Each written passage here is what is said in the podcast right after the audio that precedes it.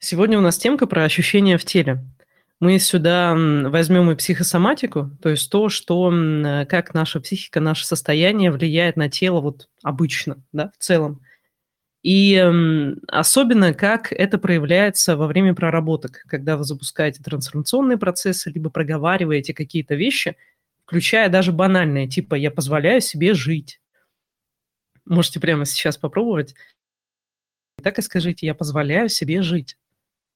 Есть ли у вас при этом какие-то неприятные ощущения в груди или в горле, потому что чаще всего они бывают. И бывают именно вот в этих, в этих местах, особенно ощущением таким, что как будто ком в горле стоит. Попробуйте. Я позволяю себе жить. Скажите вслух, скажите это трижды. Насколько у вас, вот что, что в теле происходит? Что в теле происходит при этом? Мы просто говорим определенные слова, но они нас триггерят настолько, что мы ощущаем это физически. И чаще всего именно фразы с позволением, с действиями, с эмоциями, с чувствами, с позволением себе чувствовать, в том числе и позитивные, и негативные эмоции, они э, часто очень у нас отзываются вот как раз горло и грудь. Грудь, чувство эмоций, горло – это именно позволение, позволение действовать, Позволение себе проявляться. Например, я позволяю себе быть. Такое тоже можете приговорить. Очень простое. Это вот то, как можно себя проверить, есть ли какие-то психологические именно блоки на то, чтобы просто, просто быть, просто жить. М, часто в горле, груди и пояснице еще. И поясница, да. Поясница скорее с тем, что усталость. Усталость от того, что на надо жить как надо, а хочется по-другому. И вот как надо уже сильная усталость, что уже прям тело не тащит. Вот на тему подобного, на тему того, как, э, наша психика влияет на ощущения в теле, как мы через тело можем понять, на что у нас вот, э, психику триггерит. Психосоматика есть вообще такой раздел в медицине. Это когда психологическое состояние приводит к какой-то соматике, к соматическому, то есть телесному заболеванию. Психосоматика расшифровывается именно так. Сомата – тело. То есть это прям медицинские термины. И, конечно же, как и многие разные термины, их часто применяют совсем не, ну не то чтобы неправильных, ну да, не совсем в правильных значениях, в правильных объяснениях. Вот, вот так вот скажем. Потому что психосоматика в медицине – это штука, э, которая сейчас относится к доказательной медицине. То есть когда реальные психологические какие-то штуки приводят к обострению каких-то хронических заболеваний или появлению заболеваний в целом. Но не все заболевания, которые у нас есть, далеко не все. Зависит от психики. Да, вот, э, вот эта тема с плацебо, она, она есть. Будешь верить, что, например, заболеешь там чем-то, будешь этого бояться, то, ну, чуть-чуть повыше вероятность. Но если, например, ты боишься заболеть какой-нибудь лихорадкой денги что-нибудь такое, но ты не ездишь в те страны, где она есть, и, в принципе, твои соотечественники туда тоже не ездят, ты ей не заболеешь. Ну, потому что ты не столкнешься с патогеном ты не столкнешься с тем, что вызывает ее. Поэтому далеко не все, что у нас есть и что у нас болит, это связано с психикой, далеко не все. Поэтому вот эти темы, типа геморроя от того, что ты сидишь и ждешь вместо того, чтобы делать или что-то такое, ну, мы это прям оставим где-то вот за забором, за рвом с водой, потому что это фигня. На что действительно психика может влиять, наше состояние стресса там и прочего, это, например, на тонус мышц. Мы это делаем неосознанно, мы не можем сознательно взять и расслабить мышцу, мы не можем сознательно ее напрячь на какой-то на какой-то определенный уровень. Мы можем это сделать вот автоматически, когда что-то берем или стараемся напрячь мышцу, но мы не контролируем, насколько она сильно напрягается. Вот это я имею в виду.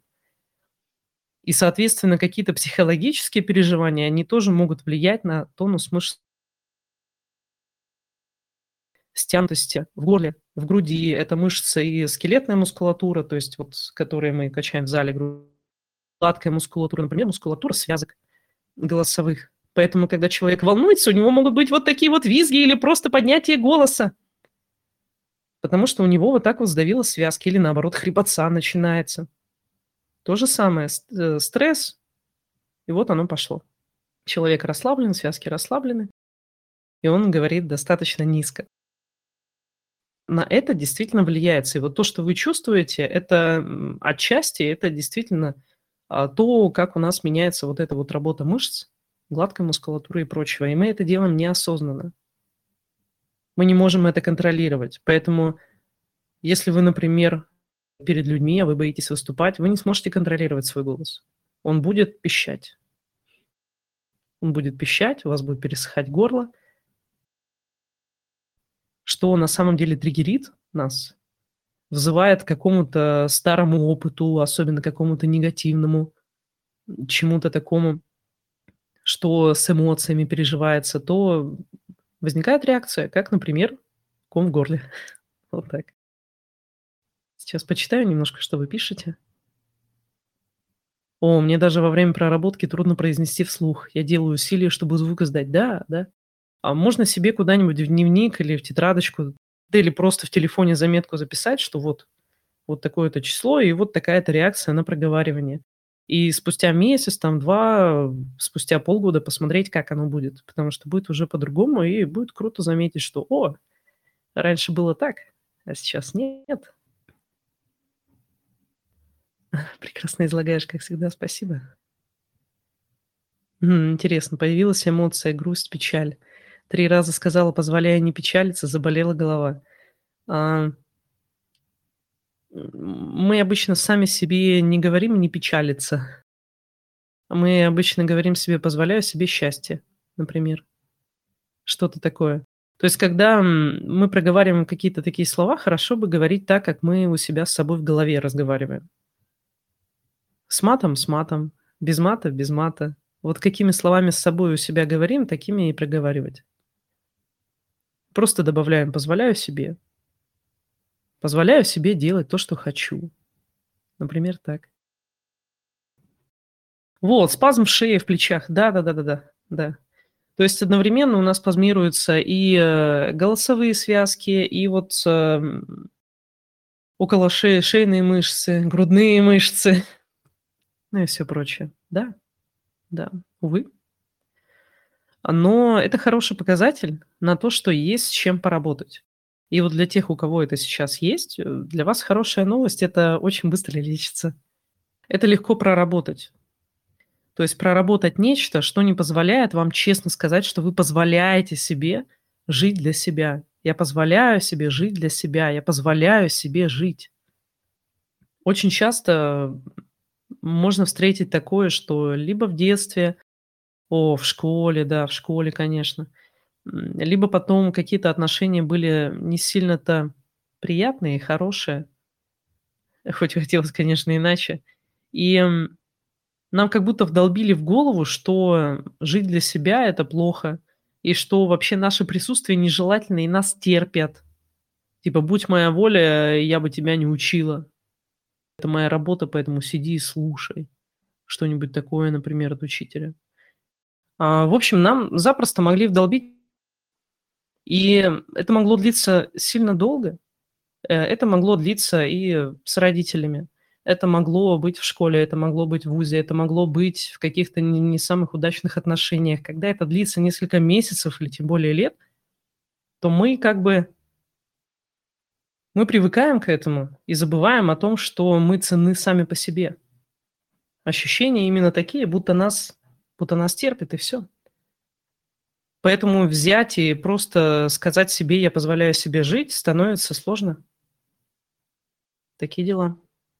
Запрет себе жить, да.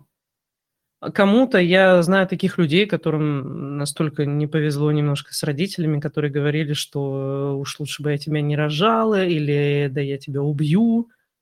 Кто-то с ножом бросался, еще что-то. Легко понять, что что-то было не так. Давайте, да, вот к этому – когда легко понять, что с родителем что-то не так, или с учителем что-то не так.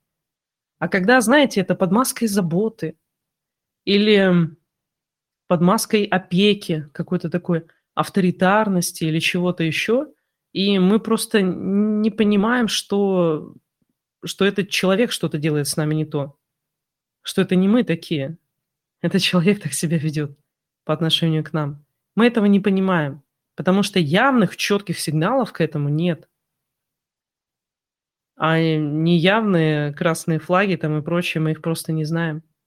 Пока о них не прочтем или не услышим где-то, мы о них не знаем. Нам кажется, что если человек говорит, что сначала нас как-то принижает, принижает наши эмоции, или да, фу, да ты о ерунде какой-то думаешь. Да, фу, тебе вообще это, тебе, тебе кажется, тебе кажется. А потом, конечно, я люблю тебя, забочусь о тебе там и все такое. Это для твоего же блага. Да, вот со стороны родителей это вот такая фраза. Это для твоего же блага. Типа, мы тебя тут ремнем порим, например, но это для твоего же блага. И вот как ребенку или как э, человеку в отношениях понять, что что-то происходит не так? Поэтому, конечно, у многих из нас есть э, вот эта тема с непозволением себе раскрыться, быть, жить, чувствовать, дышать. Да, вот к слову про дышать, про свободу себе проявляться, свободу дышать. Это, например, когда буквально вы чувствуете, что вдохнуть не можете полной грудью. Вот тоже сейчас слушайте и обратите внимание, как вы дышите. Можете ли вы так прям, прям глубоко вдохнуть, чтобы ничего не мешало, чтобы ребра прям так ух, раскрылись? Или все-таки как будто что-то где-то, что-то где-то поджимает, что-то где-то мешает? Это про то, что мы прямо сейчас терпим что-либо по отношению к себе. Терпим какую-то несвободу. Не позволяем себе что-то проявить. Но на дыхание, на легких, э, вот так вот это проявляется, именно на свободе дыхания. По моему опыту, хотя, может быть, это может быть индивидуально, но по моему опыту это когда ты прям реально задницу какую-то терпишь. Вот просто наступаешь себе на горло. Потому что горло, оно часто откликается на какие-то такие темы. Но вот чтобы дышать, прямо вдохнуть было тяжело. Но это прямо, скорее всего, это что-то в близких отношениях, вы сильно много терпите. Таким образом, у нас психика реагирует, мышцы реагируют э, спазмом, какими-то ощущениями такими на то, какой стресс мы испытываем. И самое это вот э, проблема в том, что когда мы живем с этим долго, вот, допустим, с той же самой недооценкой, да это для тебя, да это я для тебя стараюсь, да это я заботу свою так проявляю, да это там еще что-то, да, да нет, тебе показалось. Ну, вот это вот забота типа, но на самом деле принижение, обесценивание. И пока мы не узнали, что вот оно так бывает, и что надо не словам верить, а действиям. То есть не объяснением в словах, а тому, что вы чувствуете при том, когда вам это говорят. То мы не понимаем, что что-то не так. И со многими какими-то такими напряжениями в теле, например, ну ради интереса, как у вас э, ягодицы, вот они расслаблены или нет? Когда вы сидите или лежите, ягодицы у вас расслаблены или попа все время зажата, как будто вы там, не знаю, какую-то палку держите? Банально, даже так. Мы очень часто, очень часто ходим с вот этим вот постоянным каким-то напряжением в мышцах, но не чувствуем из-за того, что наше тело адаптировалось, мозг более-менее адаптировался, и специально как бы, как мне объяснил мой массажист, травматолог, реабилитолог, что тело таким образом обезболивает определенные участки, что мы не знаем, что они болят. И когда на массаже, например, если болит правое плечо, может оказаться, что на массаже сильнее будет болеть левое. Просто правое переняло какую-то часть работы, и оно больше напрягается, и вот пока что больше ощущается. А на самом деле проблема в левом. Такое может быть. И многие напряжения, мы просто к ним привыкли, к тому, что мы не чувствуем себя легко, к тому, что мы не можем двигаться легко, к тому, что мы все время выбираем какие-то полузакрытые позы, когда плечи вперед, голова наклонена. Это вот поза, которая связана со стрессом, когда вы испытываете достаточно сильный стресс, то вы стараетесь вот так, это уж не поза эмбриона, конечно, но ходить с руками за спиной, а, с шеей прямо вот наперед, с грудью наперед, вы, скорее всего, не сможете, вам будет некомфортно. То есть, ну, взять, встать в такую позу вы сможете, но ходить вам будет некомфортно в ней. Потому что хочется, наоборот, немножко закрыться, немножко плечи вперед. А когда это очень сильное переживание, какой-то эпизод прямо психический, то даже взрослые люди, бывает, просто вот садятся в позу эмбриона и раскачиваются, чтобы немножко успокоить себя. От того, что вы просто не можете расслабленно ходить, до такого. Телесное ощущение. И мы просто к ним привыкаем, мы с ними свыкаемся. И эм, с девятнадцатого года вот я обучаю процессам, передаю свои вот эти экстрасенсорные способности. И я тогда ради интереса просто, просто ради интереса помогала людям почувствовать, насколько они могут ощущать легкость в теле. А давайте, может, может быть, и с вами тоже получится. Пусть мы как бы не на, прямо на прямой такой связи, да, но дело в том, что вот это напряжение, с которым мы ходим, оно нам кажется норм. Я обычно человека спрашивала, когда, как вот ты, тебе легко, нелегко? Ну да легко. Типа вроде как ничего не напряжено, все нормально, нормально. Я говорю, окей, скажи, пожалуйста, вслух. Тело, давай сейчас на 15 секунд Ощутим максимальную легкость, которая у нас может быть на счет три. Раз, два, три. И обычно человек говорил, что да, оказывается, я был напряжен. Ну так. Взять и сказать телу, давай тело, сейчас мы будем ощущать легкость всю свою жизнь дальнейшую, или даже, допустим, например, час, скорее всего, у вас не получится. Но на 15 секунд, да, может быть. Ради интереса я просил еще тело, покажи вот максимальную тяжесть на 15 секунд. Еще три. Раз, два, три. И сравнить обычное состояние, оно ближе к какому? К вот этой тяжести или к легкости? Чаще всего оказывалось, что люди просто привыкли жить в напряжении и считают это нормой, а это не так. Напряжение означает то, что у нас есть какой-то невыявленный, непонятый стресс, Напряжение означает то, что мы с, како- с каким-то делом у себя в голове ходим и не можем дать ему завершение. Например, мы на кого-то обижаемся или что-то еще, но мы не можем поговорить с человеком почему-то. Не можем объяснить свои чувства, разобраться в каком-то конфликте, что-то еще не позволяем себе, мы это сдерживаем в себе от этого напряжения. Его может быть гораздо меньше. О, в молодости у родителей отношения были не очень. Сейчас-то я уже понимаю, как и почему я себя обесценила и обвинила. Много чего не навесила на себя. Самоощущение после проработок в разы улучшилось. Супер. Ам, пока не знаешь, особенно когда ты ребенок, тебе кажется, что ты как-то замешан в этом. Родителям плохо, когда у них какие-то проблемы, они же в том числе и с детьми общаются. Ну, так себе. Я думаю, у кого дети есть, вы тоже понимаете прекрасно, что одно дело, когда у вас там налегке, особо никаких дел нет, вы можете одарить всей любовью, которая у вас есть, но как только какие-то проблемы, то все уже нервно, нервно оно становится, уже не получается вот так. А нервно нашим родителям было практически всегда. Поэтому еще, помимо явных огрехов воспитания, мы могли что-то недополучить, какой-то именно близости с ними. Душевной такой эмоциональной близости. В общем, про легкие. Почему мы можем что-то такое терпеть, из-за чего даже дышать сложно? Обычно это что-то связанное с нашими близкими, с нашими любимыми людьми. Когда мы, ввиду того, что просто любим человека, мы не можем как-то сказать ему «нет», мы не можем с ним нормально конфликтовать мы не можем с ним выставить нормальные личные границы, вообще объяснить, что нам что-то не нравится, что-то нравится. Например, есть э, люди, которым, у которых какая-то вот, вот травма недолюбленности сильнее, чем у нас, например. Они постоянно хотят быть рядом, или постоянно хотят, чтобы мы им говорили «люблю, люблю, люблю», или постоянно там что-то еще.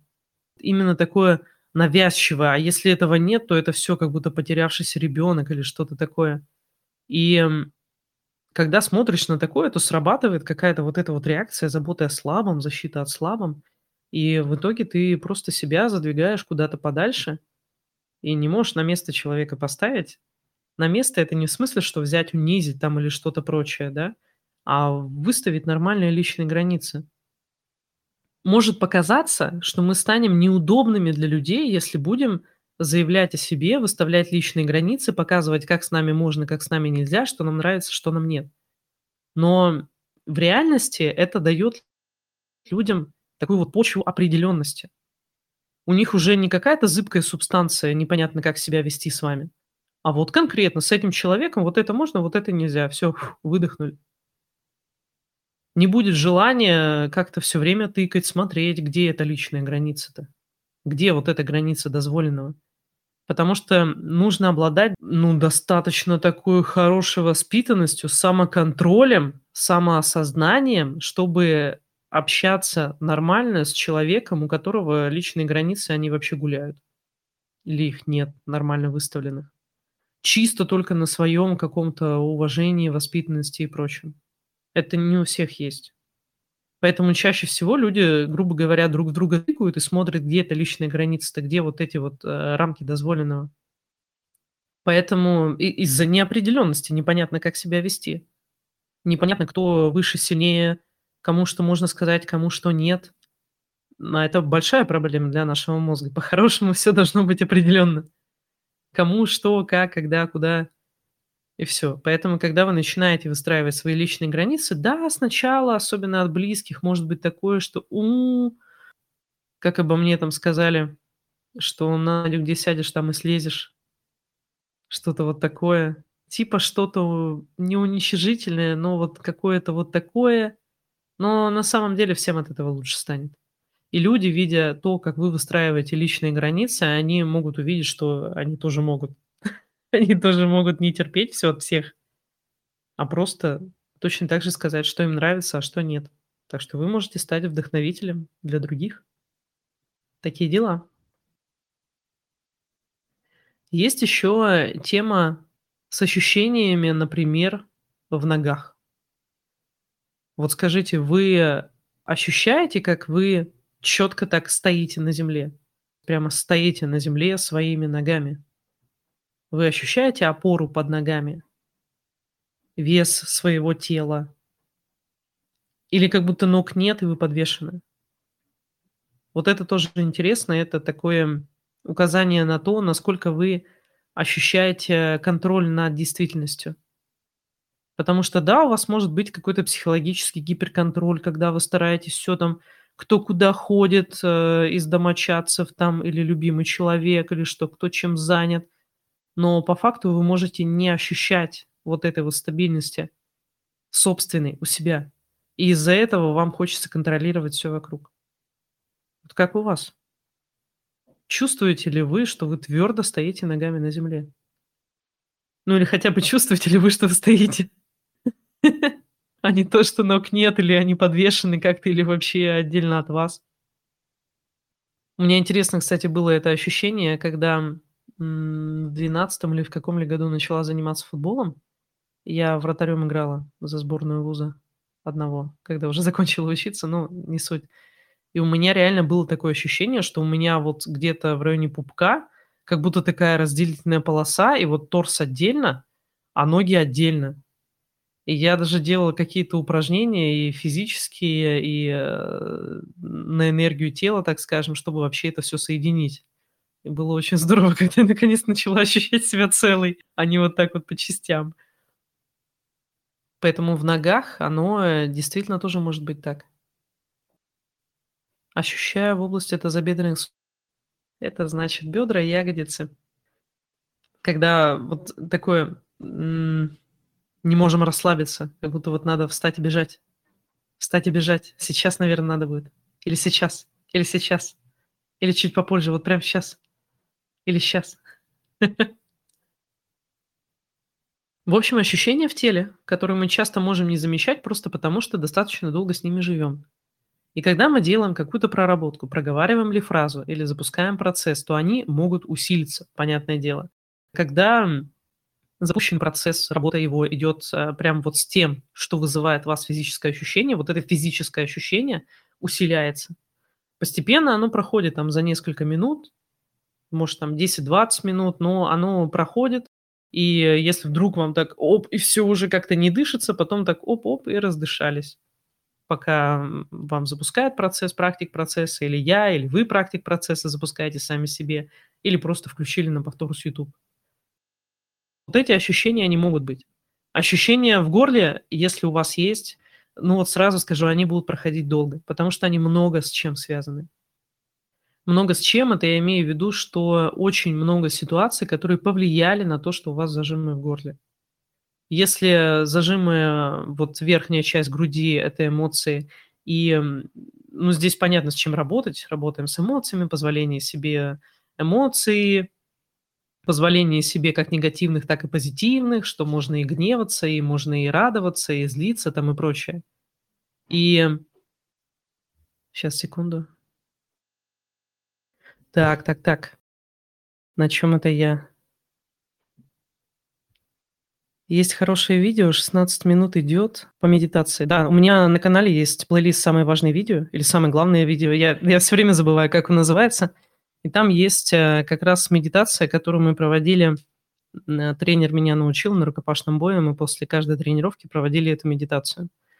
Как раз на ослабление, на потом становление большей по чуть-чуть уверенности в себе, спокойствия внутреннего. Хорошая темка. Если каждый день делать, я ее делала обычно часов 6, типа разделяла день рабочий от отдыха раньше, давно.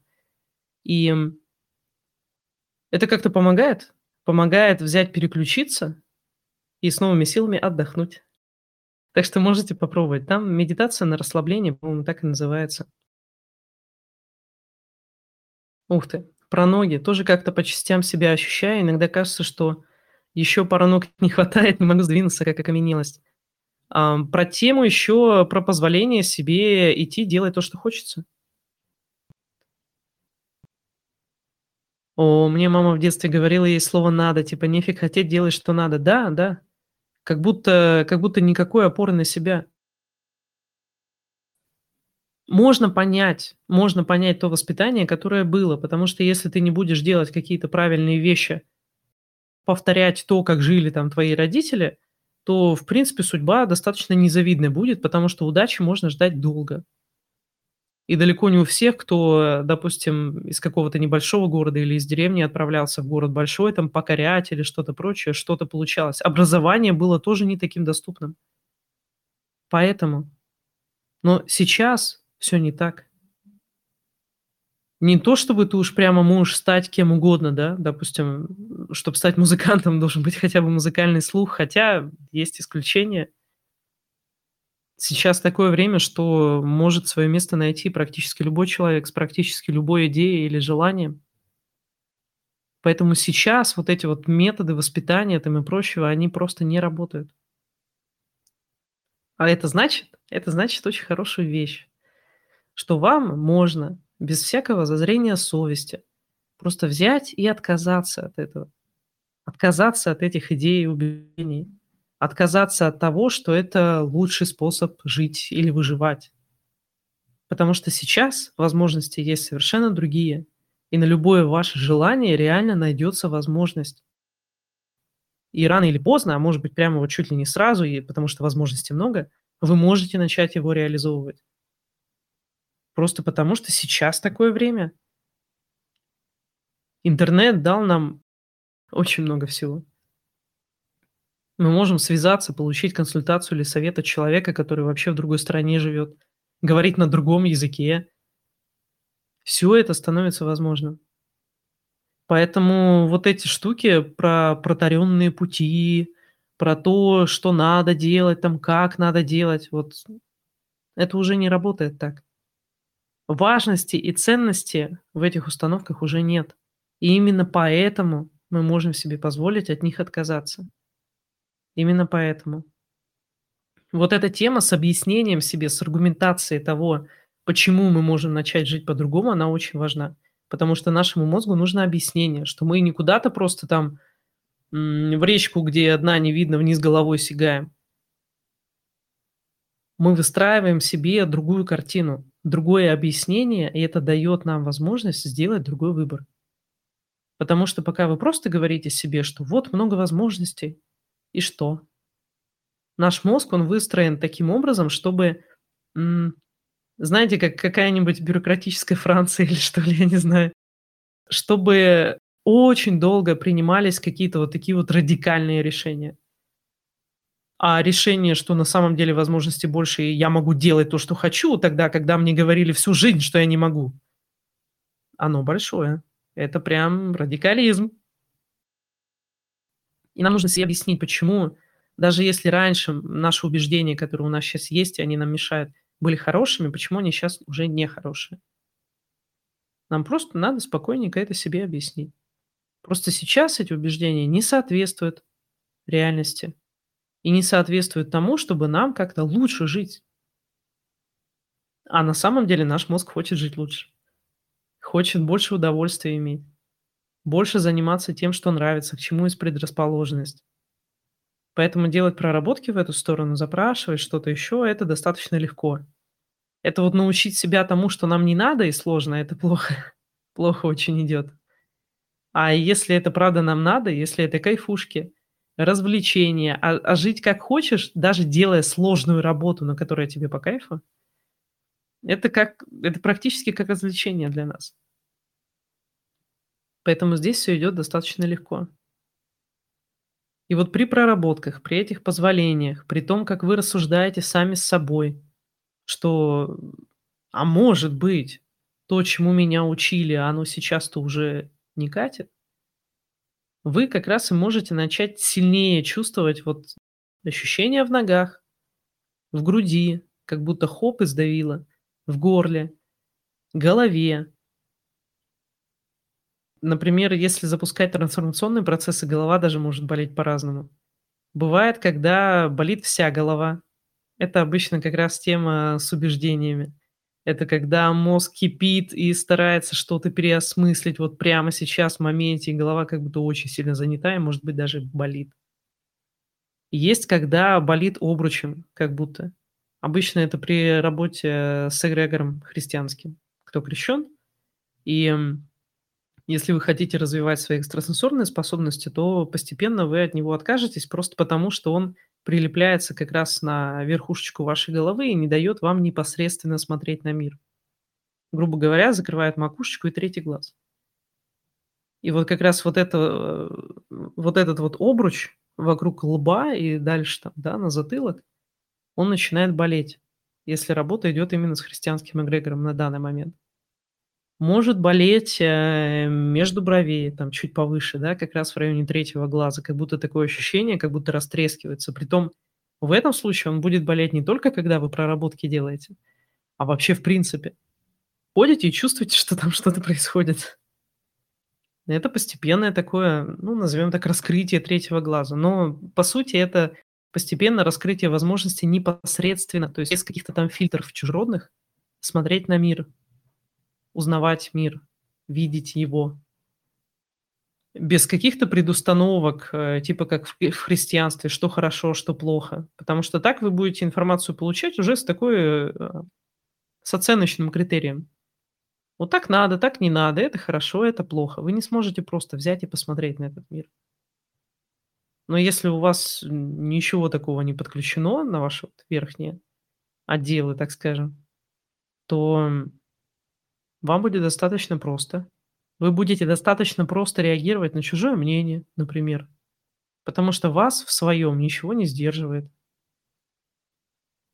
Это тоже такая интересная, такой интересный триггер. Насколько вам легко слышать э, слова или мнения, которые противоречат вашим. Вот если вас очень сильно триггерит, скорее всего, то, что у вас, это не ваше. Оно не сильно-то встроилось и не соответствует какому-то вашему внутреннему опыту. Поэтому доходит до какого-то такого фанатизма, что человек, который думает не так, значит, он чуть ли не враг. Не просто что, ну окей, сейчас побеседуем, сейчас я ему объясню, почему он не прав. Нет, враг, вообще козел, вообще не человек. Вот это когда вы приобрели какое-то убеждение, которое совершенно не, не ваше.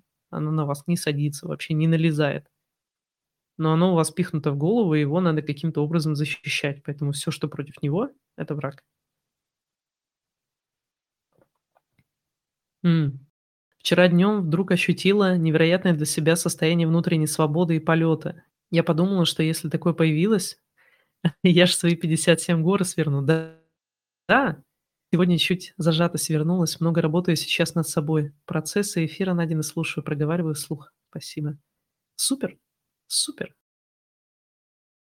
Вот э, это ощущение легкости и ощущение осознанности, когда ты понимаешь, э, кто ты, где ты, что ты сейчас чувствуешь, с кем ты говоришь, почему ты именно это говоришь, хочешь ли ты это говорить или нет. Ну, вот такая осознанность в моменте. Это ощущение расширяющееся. Сначала они чуть-чуть, потом побольше, потом еще побольше. Сначала минутки, потом часы, потом все больше, больше, больше, большую часть дня. Потом э, практически весь день, но с определенными людьми нет. А потом уже практически со всеми и в любой день, и в любое время, да. Это постепенно так это растягивается, на весь день тренируется. Как избавиться от этого впихнутого чужого убеждения? А, кто практик процессов, это шестым процессом.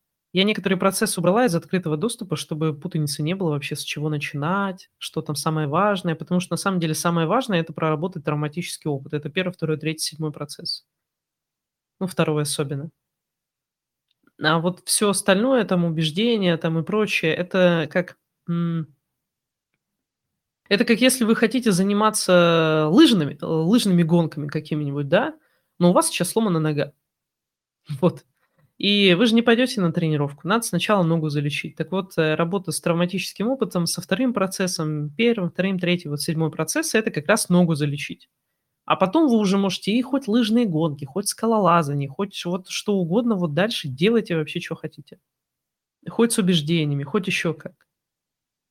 Но самый такой, наверное, который я дам и который я для себя использовала, он будет э, не про конкретную проработку, а про вообще вот базовую философию что на самом деле все, что мы знаем, и э, что узнали, допустим, до 25 лет, в 25 лет мы наконец-то уже сформировались как э, человек, мы окончательно выросли, окончательно вырос наш мозг, он уже может функционировать, мы уже можем думать своей головой. Но большинство убеждений и отношения к миру мы взяли до 25 лет. Еще, еще даже подростком мы не были, уже кучу-кучу всего вот этого насобирали. Поэтому большинство это будет однозначно не наше, и э, более того, не подкрепленное нашим опытом, не подкрепленное тем, а что я думаю об этом. Поэтому чем я занималась прям несколько лет, это я спрашивала себя, когда ловила себя на мысли, на каком-то отношении к чему-то, я спрашивала себя, это я так думаю? А если я об этом подумаю, то что я об этом думаю? И очень многое оказывалось, что Какие-то отношения к чему-то, какие-то мысли, это я просто где-то прочитала. Ну, вот такое. Потом я пошла чуть дальше. Вот какие-то факты я помню. А я помню, откуда я эти факты помню. И если я не помню, тогда все, мы их не используем. Мало ли, что я там в голове себе насочиняла. Если я это читала в каком-нибудь паблике в ВК там или что-то прочее, ну, тоже такой себе источник, извините. Тоже значит все, значит, я эту тему вообще не знаю, надо смотреть какие-то больше источники другие. Это один из, так скажем, секретов, почему я могу достаточно четко какие-то вещи рассказывать, а, в том числе, которые не про психологию, там, из биологии, там, из чего-то еще. Потому что я помню, откуда я их помню. И ко многим я даже могу вспомнить исследования, найти их, пересчитать, уточнить. А с разными книгами, где читаю исследования, ну, какой-нибудь нон-фикшн, что-нибудь такое. Допустим, исследование есть э, в книге «Заразительная. Психология сарафанного района Бергер». А есть эм, исследование про 98-й, что ли, год это был. Ну, короче, 90-е годы. И эм, спрашивали э, как это называется-то, господи, абитуриенты это когда поступают, выпускников, вот, выпускников Гарварда спрашивали, что бы они предпочли. Иметь зарплату в 100 тысяч долларов в год, ну, это как сейчас, наверное, 200-300, а, но чтобы сослуживцы зарабатывали 200. Или вы предпочтете 50 тысяч в год, но ваши сослуживцы будут 25 зарабатывать. И типа вот большинство выбрало 50 тысяч, но э, то есть, да, социально выше. То есть это был опрос на, эм, на социальность. Что для нас важнее? быть, э, выше других в коллективе или чисто зарабатывать больше. Вот такое. Мне показалось странным, что типа больше половины? Мне показалось странным. Я залезла, нашла это исследование, прочитала его, оказалось, что половина. То есть, ну, не больше половины, но половина. Там указана половина. Это тоже много. Но, по крайней мере, больше половины это звучит, что это может быть 70%, это может быть 80% или сколько больше половины-то. А там по факту 50 на 50. Кто-то выбрал социальное, а, вот это вот доказательство собственной важности, а кто-то выбрал денежное. Кто, кто, чем, кто чем думал, там, в принципе, не описано, поэтому тут, тут сказать уже не получится. Поэтому у меня такое достаточно отношение к источникам. Плюс еще то, что я 6 лет писала курсовые, всякие рефераты на заказ. И понятное дело, что источники должны быть хорошими, чтобы работу приняли и чтобы нормально оценили. Поэтому у меня такой прям пунктик на том, что я должна помнить, откуда я какие-то какие факты знаю. Вот. Ну, такое отступление. Так, чтобы, чтобы еще вам рассказать. На самом деле весь секрет проработок в том, что вы выстраиваете для себя новую концепцию собственной жизни. На что вы опираетесь в ней? Опираться в желаниях вы должны на себя. Желания других людей, которые близкие и важные для вас люди, учитывать. Но опора на свои желания, на свои собственные. И если вы что-то хотите сделать, а вот человек там хочет другое, то вы уже смотрите, допустим, а для вас вот это ваше желание, оно из самых приоритетных или нет? Если оно приоритетное, ну, извините. Если, да, в принципе, пофиг, сделать, не сделать, то окей, можно сделать другому человеку приятное, если для него это важно, если для него это правда важно. Но если это желание из вашего приоритета, например, про, про то, что действительно составляет вашу жизнь, возможно, про то, что влияет на здоровье ваше, на ваше образование, на то, чем вы хотите заниматься, там хобби, интересно, что-то еще такое, то желательно все-таки на себя. То есть я на первом месте, как концепция в жизни. И что мои эмоции важны, мои мысли важны. Да, они могут быть там, я могу быть неправ, но это мое. А мое для меня важно. Для другого человека его важно, там, для того человека его важно, вот для меня мое. Дальше. Чтобы иметь, например, хорошие отношения с людьми. Потому что я думаю, каждый из вас, что даже нехотя, когда вы не хотели сознательно кого-то, кому-то сделать плохо, вы это могли сделать неосознанно. Наступить на какую-то мозоль, даже если знаете, что лучше не надо, но просто из, из уст вырывается вот это вот сказать. Или какие-то жесты, или какой-то тон, или что-то прочее. Даже если вы в принципе не хотели это показывать, ваше тело это показывает. И я тогда задумалась, а как мне сделать так, как мне убрать из того, чтобы мне хотелось обижать людей. А это значит какая-то внутренняя боль, а, что-либо еще. Э, либо как, когда мне сделали что-то плохо, я не сказала, затаила обиду, типа, и потом вот, да. Я тогда не думала об этом. Просто я вот себе поставила такую задачу, да. Как убрать из головы вообще все то, из-за чего я могу хотеть обижать людей и делать людям плохо. Потому что мне тогда показалось логичным, и кажется логичным сейчас, что ты не хочешь сделать людям плохое, ты делаешь его реже, и разве что случайно. И отношения будут строиться гораздо лучше. Потому что ты просто, грубо говоря, не хуесосишь другого человека, не обесцениваешь его, не пытаешься за его счет возвыситься, ну, там, и решать какие-то другие свои задачи, потому что ты это проработал. Хотя тогда про проработки я, опять же, не думала, я думала только про то, что это будет классно, это точно поможет отношениям. То же самое со своими мыслями. Думать своей головой. Решать своей головой, что даже если вы не правы, вам можно быть неправыми что даже если я ошибусь, это я ошибусь, я приму к сведению, потом не буду ошибаться в этой теме. Но если я поверю кому-то другому, он ошибется, это будет обидно. Это будет очень обидно.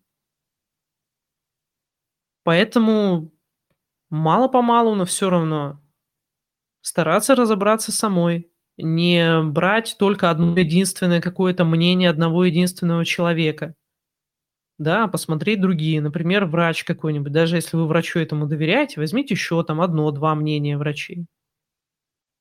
Проверьте вообще, насколько этот врач квалифицирован говорить о том, о чем он говорит. Потому что если это, допустим, какой-нибудь уролог, и он говорит вам про урологию, ну, можно с высокой долей вероятностью сказать, что это более ценное, как если бы вам какой-нибудь педиатр говорил про урологию. Это тоже, конечно, врач, но не тот. В общем, вот такие вот тонкие материи, назовем это так. Опора на себя, позволение себе ошибаться, позволение себе разбираться, позволение себе иметь свое мнение и э, позволение себе избавиться от всего того, что заставляет вас внутренне желать другим зла. Вот так. По крайней мере, это позволяет строить хорошие отношения, это позволяет разбираться в своей жизни, это позволяет жить свою жизнь, и с высокой долей вероятностью это приведет к тому, что вы проживете более хорошую жизнь. А уже дальше, когда вы для себя вот подобные принципы выделили, ваша жизнь начинает под них подстраиваться. Как раз и приходит тема на проработки, и э, чему-то там научиться, чем-то еще заняться, оно вот на это настраивается. Но изначально вот этот вот вектор, а к чему вы хотите прийти. И он совсем не про проработки, он просто про то, чтобы, раз уж я живу свою жизнь, я хочу жить свою жизнь. И желательно в хороших отношениях. Что мне нужно для этого сделать? Вот так. На самом деле это именно то, что привело меня к тому, что у меня сейчас есть. Не то, что я столкнулась с каким-то методом, и вот там что-то проработало, меня это изменило. Нет, я, я в любом случае шла туда, куда сама решила идти. И вот вам тоже бы надо решить, а куда вы хотите идти. И я вам предлагаю идти в сторону жить свою жизнь. Строить хорошие, добрые отношения с подходящими для этого людьми.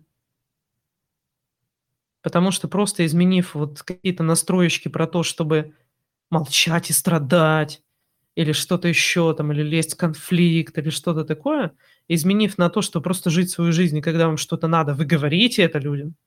Когда вам что-то не нравится, вы говорите это людям. Вы вообще говорите с людьми, когда что-то касается других людей. Это приведет к тому, что люди вокруг вас станут другие, для которых это окей. И вам жить будет сильно легче. И даже во многом те люди, с которыми ваши отношения строились по, ну, по какому, какому-то другому сценарию, когда вы начинаете выстраивать личные границы, проработали что-то и ведете уже себя даже неосознанно, но по-другому. Вы можете вдохновить их делать то же самое, потому что на самом деле мы, люди, хотим свободы. Мало кто реально в душе хочет кого-то унижать или там что-то еще. Мы хотим свободы, тепла и, и обнимашек. Мало людей, кто реально хочет какого-то насилия, агрессии там или чего-то такого. Мы хотим просто жить и радоваться. Поэтому, когда вы делаете какие-то шаги на пути к этому, то люди этим вдохновляются. И если даже они раньше вели себя с вами по-другому, они могут начать вести себя лучше. Просто потому, что вы со своей стороны немножко поменяли эти правила. Про вектор концепции намерений поняла, в принципе, получила ответ на свои вопросы. Да. То есть самое важное- это решить, куда вы идете, к чему к чему вы хотите глобально. Не в том, что вот хочу денег больше или там что-то еще, это вообще не про деньги, а про то, как вы хотите жить. Как вы хотите жить сами с собой, что вы хотите чувствовать внутри. А под это уже, под это решение уже находятся способы, находятся люди, там я или не я, там кто-то еще, какие-то методы, проработки, какие-то новые осознания, знакомства там и прочее. Вот как на нитку они все вот так вот бусинками нанизываются. И вы эти бусинки в любом случае соберете, если у вас нитка есть. А вот если нитки нет, то вот это будет мотать так. А может там ответ найду, а может там. Вот эти вот вопросы, кто я, на кой вам хрен это знать? Ну, в смысле, с одной стороны, это узнать очень просто. Даже когда, ну, с кем мы уже созванивались и знакомились, я просто спрашиваю: "Что хотите?" Вот так вот по жизни, там что-то еще. И мне рассказывают просто истории о себе, и такие типа: "Я не знаю, кто я". А потом рассказывают про свой характер, про то, что важно в жизни, про то, что прочее. Дак это и есть кто вы. Это не про ответ, что я сущность золотой планеты, которая здесь, на Нет, ни хрена. И это не ответ из какой-нибудь нумерологии или астрологии, или чего-то там, дизайна человека про то, как вы должны жить. Нет. Этого ответа нет вовне. Вы сами уже его знаете. Вы сами себя знаете, вы сами с собой живете всю жизнь. Вы прекрасно знаете черты своего характера, вы прекрасно знаете, что вам важно. Просто вам, может, не сильно-то говорили про то, что это и есть оно! Это и есть то, кто вы.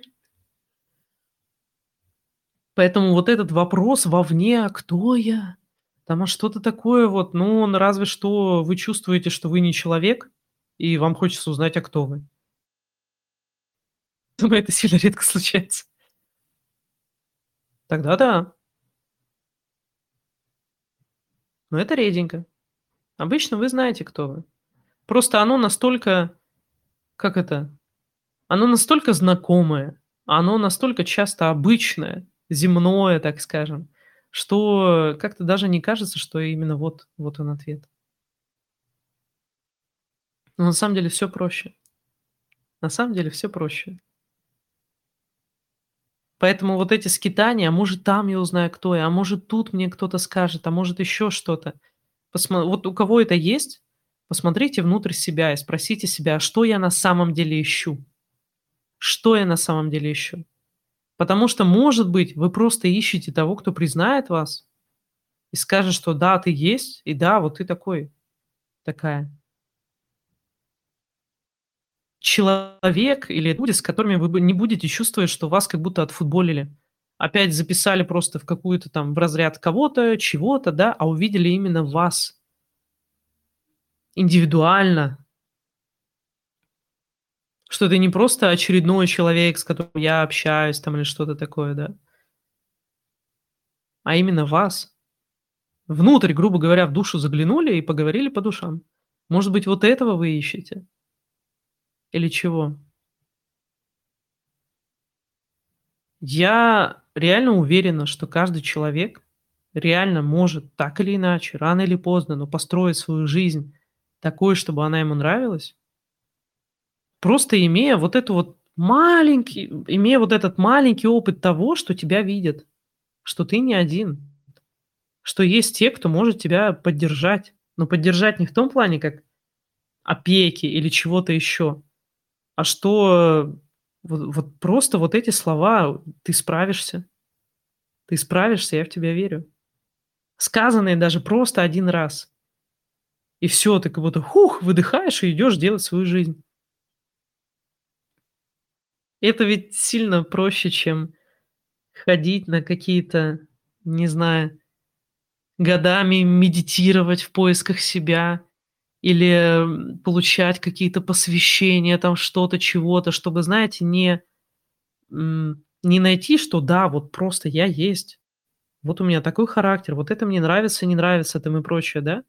А как будто слепить себя из вот этого внешнего, что я человек, который умеет вот это, а еще умеет вот это, а еще вот такую ценность я могу дать, а еще вот вот это. Вот посмотрите, у меня столько шариков, я ими жонглирую. Вот, я ценный человек. Раз уж вы не хотите увидеть как бы меня, по душам поговорить со мной, то, может быть, вам вот это понравится, и пробуйте потом дать это людям. Я просто сама это переживала, поэтому такие у меня примеры. Когда нет ощущения, что тебя видят, ты просто ценен. А когда вот оно есть, просто банальное общение по душам, когда тебя заметили, тебя, тебя, вот конкретно тебя. И всё. И как будто силы появляются. На самом деле они у вас всегда были. Просто когда ты в этом ощущении, что вот есть ты, а есть весь мир, и вы как будто на разных сторонах, то не сильно там много сил что-то делать, что-то новое решать, что-то делать для себя. А когда ты видишь, что тебя замечают, тут вообще другие люди есть, и они тоже, и они к тебе хорошо еще расположены даже бывает, то, ну, просто, фух, нет никаких причин, чтобы не идти и не исполнять как-то свои желания, не делать свою жизнь. Ладушки, давайте, может, минутка-две, если какие-то вопросы у вас есть или что-то такое, и будем с вами прощаться. А в понедельник тогда сделаем сделаем следующий эфир как раз про манипуляции, про вот это вот все. Я вам почитаю некоторые комментарии у меня на канале. Расскажу еще про то, как реагировать на манипуляции. А то многие любят общаться по аргументам, логически. Хотя на самом деле манипулятор, когда он манипулирует, он манипулирует эмоциями. Редко, когда фактами, обычно эмоциями. Поэтому бессмысленно отвечать на то, что человек говорит. Ну, в общем, всякие такие вот штучки. И вот по ощущениям в теле, возвращаясь, да, к этой теме, по ощущениям в теле вы можете отслеживать свой прогресс. Насколько вам сегодня было сложно, сложно просто сказать, что я позволяю себе жить, я позволяю себе быть, я позволяю себе счастье, я позволяю себе любовь, я позволяю себе гневаться, я позволяю себе не любить, я позволяю себе отказывать, я позволяю себе говорить нет другим людям, ну и прочее. Насколько просто это сейчас или сложно, можно прямо отметить себе – Выписать некоторые. Если вам сложно сказать, вы можете выписать для начала. И проверьте через месяц, через 2. И дальше вот проверяйте, а что вам уже легче дается, а что вообще легко, а на что уже нет каких-то таких вот непонятных ощущений. Это будет, э, очень классно, это очень классно скажет о вашем прогрессе. Вот. Процессы и то, что у меня есть, вот эти методы, это в помощь. Это не основа, да, основа, как мы уже поговорили, основа это про то, как вы хотите жить, чего вы хотите от жизни. О, пока слушала тебя, столько позволений себе написала, легко писалась. Супер, отлично поговорили, спасибо. Да, да, спасибо большое. К хорошему быстро привыкаешь, поэтому часто не замечаешь изменения к лучшему. Да, особенно когда изменения достаточно интенсивно идут. Не когда там раз в месяц что-то сделали, и вот оно поменялось, и вау. Когда вы работаете с процессами, а, я думаю, каждый день вы что-то себе включаете, что-то прорабатываете, что-то переосмысливаете. Поэтому, конечно, когда это каждый день происходит, взгляд замыливается. И вот когда мы так берем и через какое-то достаточно большое время, там месяц, два месяца, читаем, с чем мы работали тогда – вот уже и видно, что, божечки, так оно ж поменялось-то много-то что. И это мотивирует, мотивирует делать больше, идти дальше. Вот. Ладненько, обнимаю вас крепко и до понедельника. Счастливо.